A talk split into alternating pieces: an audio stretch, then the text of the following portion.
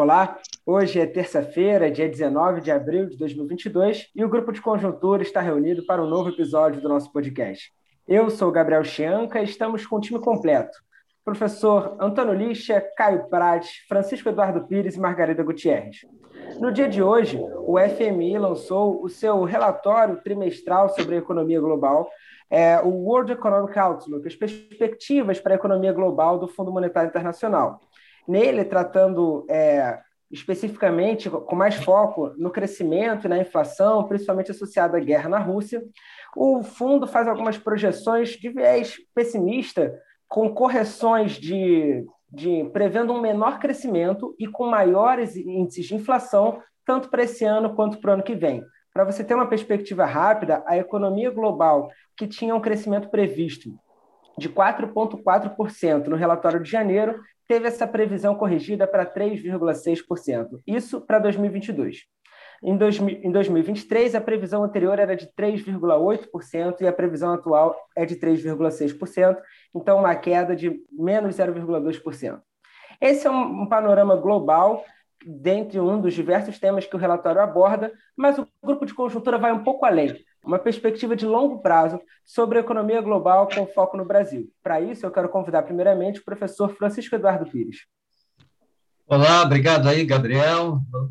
É, boa tarde a todos. É, nós, é, além desses dados é, é, que, o, que chamam a atenção da imprensa, né, essas, essas projeções para 2020, 2022, 2023, né, do FMI, que são muito interessantes, nós aproveitamos aqui esse, é, esse lançamento para explorar uma base de dados que o FMI divulga juntamente com o relatório.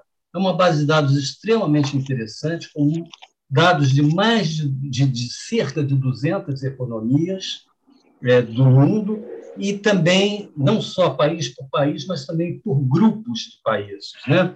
Isso é muito interessante porque nós podemos nos olhar nesse espelho que é o mundo, né, que são os outros países, para poder avaliar o nosso, própria, é, nosso próprio desempenho, né?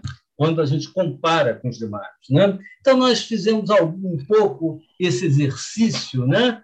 É, para poder é, ver como é que o Brasil está indo, como é que o Brasil tem ido nos últimos, nas últimas décadas e quais são os problemas, é, é, é, como é que é os problemas do nosso desempenho, que é um tema, aliás, muito relevante a propósito do, do, deste ano que nós estamos vivendo, que é um ano eleitoral, no qual a gente deve estar pensando, discutindo é, é, os rumos da economia brasileira. Né? Então, eu queria começar aqui é, comentando é, uma, uma ideia muito comum que aparece no, no, no, debate brasileiro, na imprensa, que é a ideia de que o, país, que o Brasil é um país muito rico, porém com uma distribuição de renda muito ruim. Esse nosso problema seria de distribuição de renda, mas não de riqueza. O Brasil seria um país rico. É uma ideia muito errada. O Brasil não é um país rico. É, normalmente, quando as pessoas falam isso, estão pensando no, no, no, tamanho do PIB brasileiro, que está sempre entre as dez maiores economias do mundo, mas acontece que uma, a maior parte dessas economias tem uma população muito menor que a brasileira. O que importa para aferir realmente a, a, o padrão de vida da população, a riqueza, a renda média da população, é a chamada renda per capita, renda total dividida pela população. Né? Gente, isso aí dá para ver, se a gente distribuísse a, a, a, renda igualmente por toda a população, quanto cada um teria de, de renda, portanto, padrão de vida. Né? O Brasil, é, é, em, neste ano de 2021, está com uma renda per capita de 14.700 é, dólares, dólares no conceito de paridade do poder de compra da moeda, né, que é uma medida que evita esses problemas de variações cambiais, evita de que, que essa variação seja é, é, é, é modificada por, por, variações cambiais temporárias, né?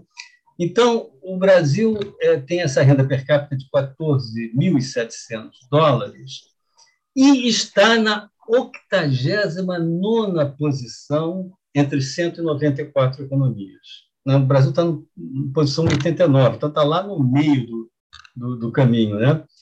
É, então, o Brasil é um país de renda média, na classificação do FMI, renda média, mas dentro dos países de renda média ele não está no topo, não, ele está lá, está lá na. Está lá na 89 posição entre os países. Né? Então, está lá no meio dos países de renda média. É, é, mas uma coisa importante a gente a considerar é o seguinte, que em 1980, por, esses mesmos dados, o Brasil estava na 48ª posição. O Brasil também era um país de renda média. É, mas só que ele foi, já era um país de renda média naquela época, não era rico, não era de renda média, e foi perdendo espaço. Caiu da 48ª para a 89ª posição no ranking global. Então, nós temos um problema, isso aí já põe de cara que a gente tem um problema de falta de dinamismo. Crescemos muito pouco nesses últimos 40 anos, de 1980 para cá. É, e mais, é, vamos, é, essa perda de posição ela é bem mais clara quando a gente compara com outras economias em desenvolvimento. Né? Então, a renda per capita do Brasil, lá em 1980, era três vezes a renda per capita do, da, das economias é, em desenvolvimento e emergência. Era três vezes. Então, o Brasil estava bem, relativamente bem, quando a gente considera economias em desenvolvimento. Isso aí caiu, essa, essa, essa participação caiu de três vezes para 1,3 vezes. Ou seja, nós crescemos muito menos que a média das economias emergentes. E mais, não foi que não foi a década perdida, não, foi década após década. E mais, governo após governo. Não, tem, não se salva um governo. Tá? É, a gente tem esses dados, a gente vai até publicar lá na nossa página na, na internet. É, o, o, Brasil foi perdendo progressivamente posição é, no, no, no, ranking dos emergentes, sempre crescendo menos. Né? Então, isso aí é um problema que a gente precisa enfrentar se a gente quer que a população brasileira tenha uma melhoria efetiva, sensível, perceptível no seu padrão de vida. É por aí, é resolvendo esse problema do crescimento. Por exemplo, o ritmo médio de crescimento da renda per capita nesse de 1980 para cá foi 0,6% ao ano, 0,6% ao ano. Nesta toada, a gente vai levar 111 anos para dobrar a renda per capita. Ou seja, simplesmente você nem percebe melhoria no padrão de vida. Levar 111 anos para dobrar, realmente, é, é, no, ao longo dos anos, você vai sentir uma sensação de estagnação de padrão de vida. Então, o problema central é, é, é elevar o ritmo de crescimento per capita. Para fazer isso, o que a gente precisa fazer para elevar o ritmo de crescimento? A gente aqui não vai ter nenhuma, nem vai poder discutir nesse podcast é, receitas para isso, a gente pode até aqui tocar num ou outro ponto, mas uma coisa bastante é, interessante a esse respeito é comparar os que deram certo com os que os que não deram certo, ou seja, os que cresceram bastante com os que não cresceram. Então, por exemplo, a América Latina. A América Latina é uma região que não acertou no modelo de desenvolvimento. Aliás, foi muito parecida com o Brasil. O Brasil, é, é, em 1980, o PIB per capita, a renda per capita brasileira era 96% da renda per capita da América Latina, praticamente a mesma. O Brasil era a média da América Latina. É, hoje, 2021, é 97%, ou seja, não mudou nada. O Brasil, a América Latina foi tão mal quanto o Brasil. Claro que em alguns países, como o Chile, que foi um pouco melhor, foi melhor, outros foram pior, mas na média a América Latina foi tão mal é, quanto o Brasil. Já se a gente compara com a Ásia emergente e em desenvolvimento, aí a, a diferença é brutal, né? O PIB per capita brasileiro era nove vezes o PIB da Ásia emergente em 1980. Nove vezes. É, hoje, o PIB per capita brasileiro é apenas 1,3 vezes da, o da Ásia emergente. Era nove vezes, passou para um pouco mais de uma vez, ou quase igual ao PIB per capita da Ásia emergente.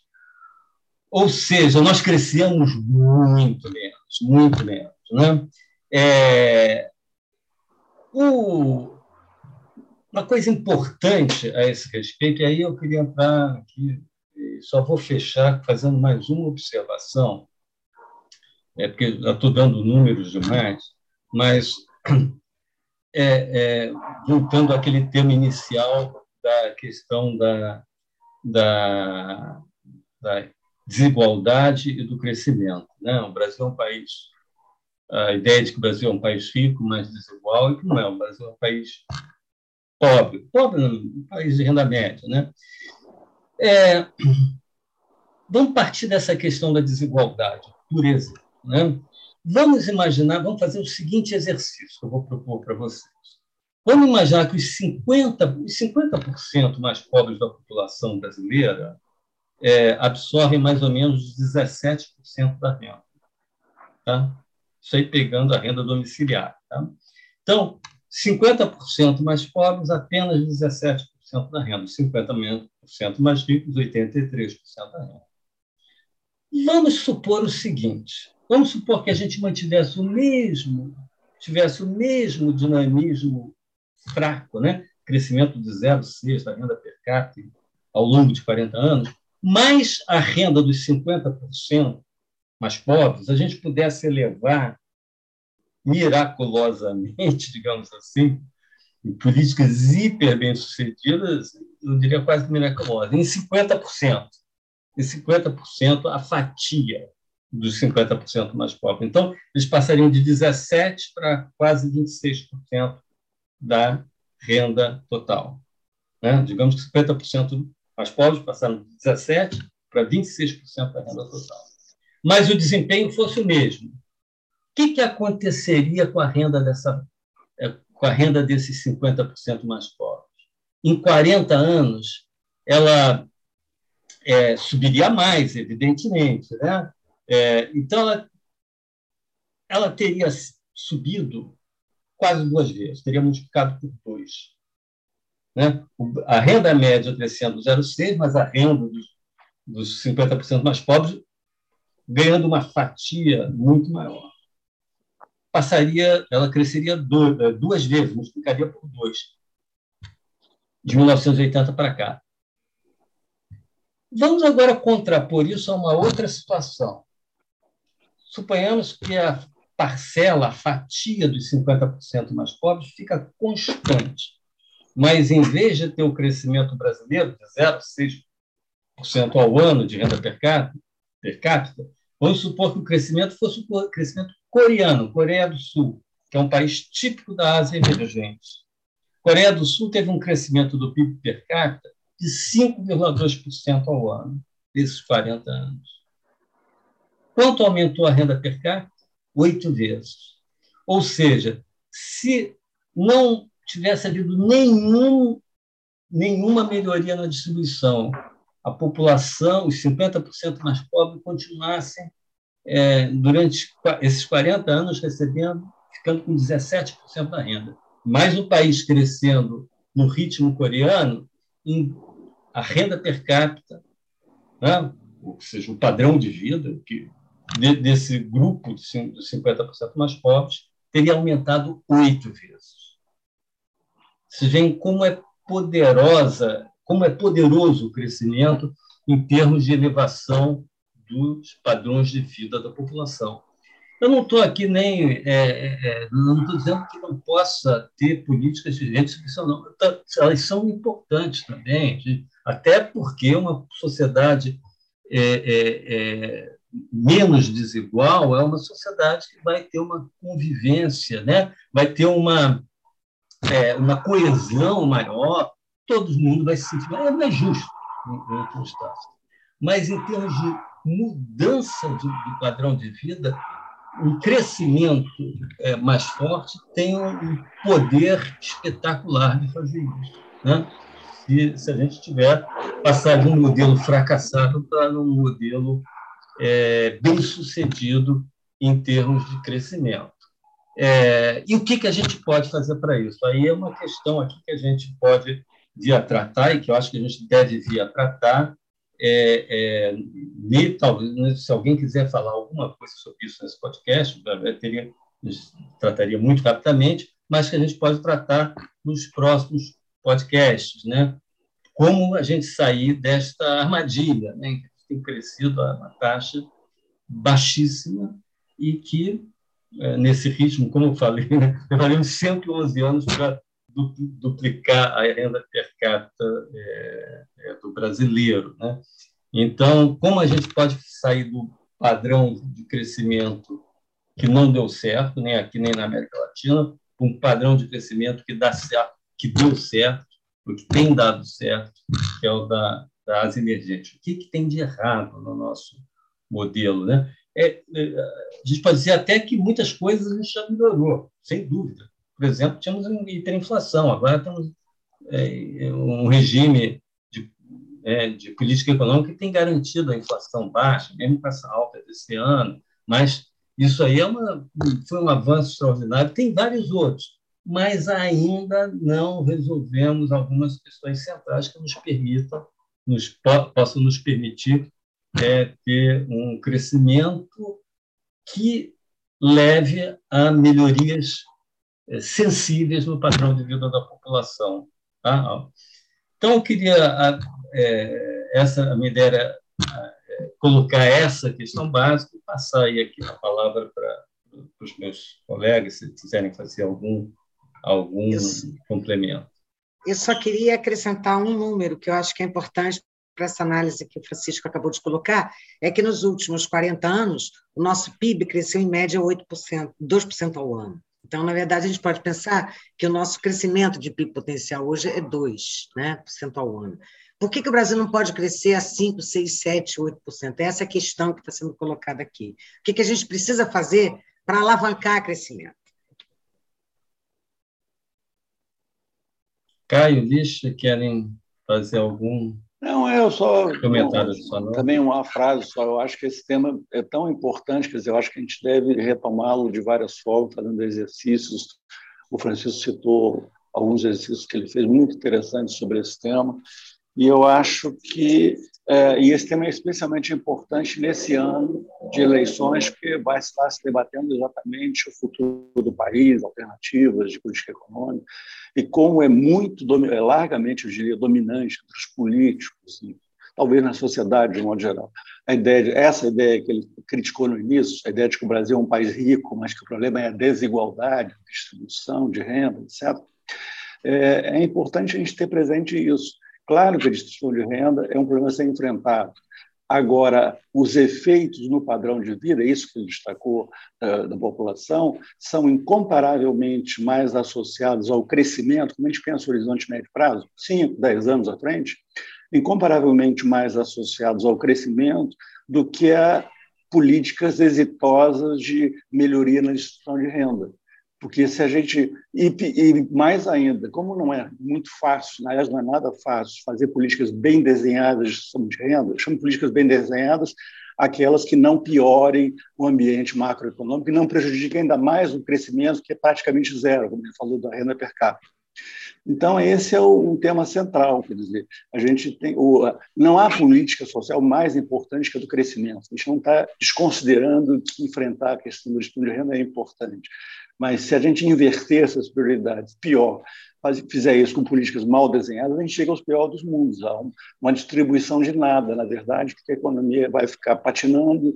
É, se, por exemplo, se distribuição de renda for através de políticas sociais que piorem o quadro fiscal, piorem o ambiente macro e travem ainda mais o crescimento, seria uma péssima política social a médio e longo prazo.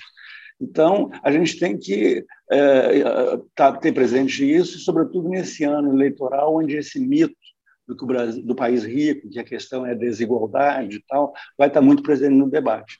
os dois problemas são fundamentais, mas a longo prazo, o mais importante para as condições de vida é o crescimento. É, por, é, então, esse é o ponto que deriva do, do, que o Francisco colocou, que é um tema muito importante para a gente retomar daqui para frente, ainda mais no momento eleitoral. Eu gostaria só de destacar um ponto aí que o Francisco, Francisco Eduardo colocou. Normalmente, quando a gente discute é, aqui é, economia brasileira, a gente pensa em problemas muito mais associados a períodos curtos, dois, três anos. Tá? A gente chama isso de problemas associados ao ciclo econômico. Tá? Provavelmente é, foi estabelecido já alguns anos atrás que para você suavizar ciclo ou você reduzir a volatilidade, existe um tripé não, relativamente consolidado que ajuda a reduzir essa volatilidade. Por um lado, ter taxa de câmbio flutuante, uma política monetária baseada em metas de inflação e uma política fiscal que é, olhe ou perceba a sustentação de médio e longo prazo da dívida pública. Tá? Acho que o Brasil tem ido bem é, no regime cambial, com câmbio flutuante, alguma administração do câmbio, tem ido bem no, no modelo de meta de inflação, mas temos tido muitos problemas em relação à questão fiscal, tá? e é, especialmente no tema da sustentação de médio e longo prazo para a nossa dívida pública. Agora, o seguinte, o fato de você, se a gente conseguisse é, é, ter um, esse tripé é, bem consolidado, bem definido, coisa que não está, porque a questão fiscal nossa ainda não está bem. Isso seria uma garantia, ou seria uma espécie de é, condição necessária, a gente eu diria condição necessária, para a gente ter, é, não ter tanta volatilidade macroeconômica, ou seja, não ter nossos indicadores de confiança ou financeiros flutuando muito e é, afetando o nível de atividade. Ou seja, isso permitiria suavizar é, um pouco o nosso ciclo econômico. Mas o ponto que o Francisco Eduardo traz à tona hoje, tá? com sua análise, com sua perspectiva de longo prazo, é outro problema. Ou seja, a gente não só quer é, reduzir volatilidade ou suavizar ciclo econômico. Temos um problema mais grave, provavelmente, que é um problema de tendência, de crescimento de longo prazo, tá? e que é muito baixo. Tá? É, e que, obviamente, isso faz de que o Brasil, em termos relativos, em relação ao resto do mundo, fique cada vez é, mais para trás. Então, são dois problemas de natureza diferente, com proposições diferentes. Francisco Eduardo não entrou no detalhe de, é, sobre como tratar o, é, os problemas de, de longo prazo de crescimento, mas se sobrepõem aos outros problemas que a gente analisa normalmente. Só que, como acontece habitualmente, a gente sempre discute mais os problemas emergenciais, que são os problemas de ciclo econômico, de curto prazo, tá? e a gente tende, muitas vezes, a eh, deixar para momentos posteriores ou negligenciar, isso no debate público, não? É, essas questões que Francisco Eduardo está trazendo hoje para é, serem é, debatidas. Tá? Então, que outros problemas por que, que a gente tem esses problemas mais estruturais, não mais de tendência de longo prazo? É, só para terminar, é, Lixa, é, isso que o Lixa colocou, o vai colocando, ó, tem questões tipo, que levam, que podem é, é, causar o aumento da produtividade, que é uma variável central no crescimento econômico, e que muitas vezes não tem a ver exatamente com essa conjuntura macroeconômica que a gente está falando. Agora, eu só acrescentaria um pontinho, Elisha, isso que você está falando, que é o seguinte: é uma questão crucial que distingue os países bem-sucedidos do, dos mal-sucedidos em termos de investimento é a taxa de investimento. Você vai ver que a taxa de investimento, por exemplo, nesses emergentes asiáticos, é muitíssimo, é mais de 50% superior à taxa de investimento brasileira e da América Latina. É, por quê? Porque o investimento cria capacidade, o investimento traz progresso técnico, etc. etc.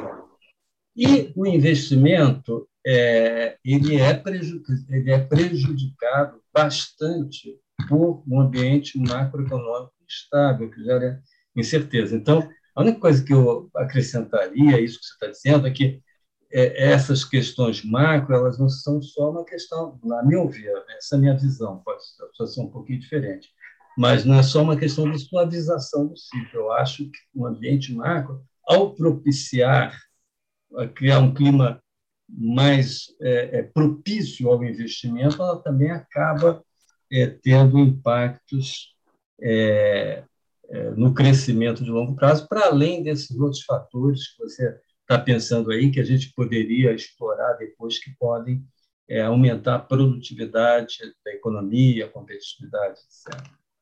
Ok? Vamos ficar por aqui. É, voltamos com mais um podcast do Grupo de Conjuntura, aí já para tratar de questões mais conjunturais mesmo, na próxima terça-feira. Até lá.